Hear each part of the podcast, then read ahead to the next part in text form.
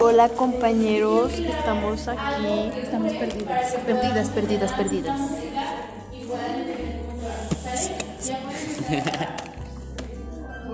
Di algo gracioso. Gracioso.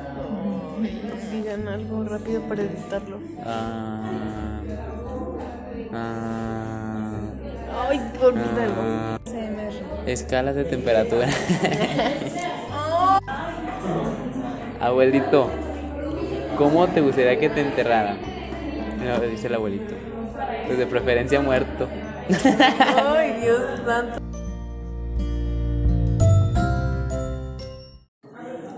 Buenos días. El día de hoy les hablaremos sobre el por qué el Día Internacional de la Mujer se conmemora el día 8 de marzo. Hay diferentes versiones de por qué se eligió esta fecha en concreto, pero la ONU destaca la importancia de los acontecimientos que se vivieron en Rusia en medio de las protestas en contra de la Gran Guerra. En 1911, y como reacción a los millones de soldados rusos muertos, las mujeres de ese país vuelven a salir a las calles el último domingo de febrero bajo el lema Pan y Paz. Se trata de una huelga que continúa varios días y acaba forzando la salida del zar.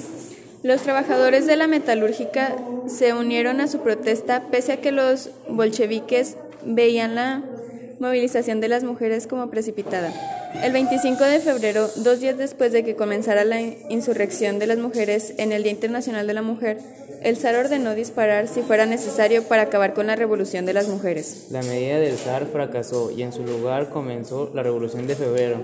El éxito de las mujeres rusas se consagró poco después. El gobierno provisional que se formó tras la retirada del zar es, el, es reconoci- re- reconocido el derecho al voto.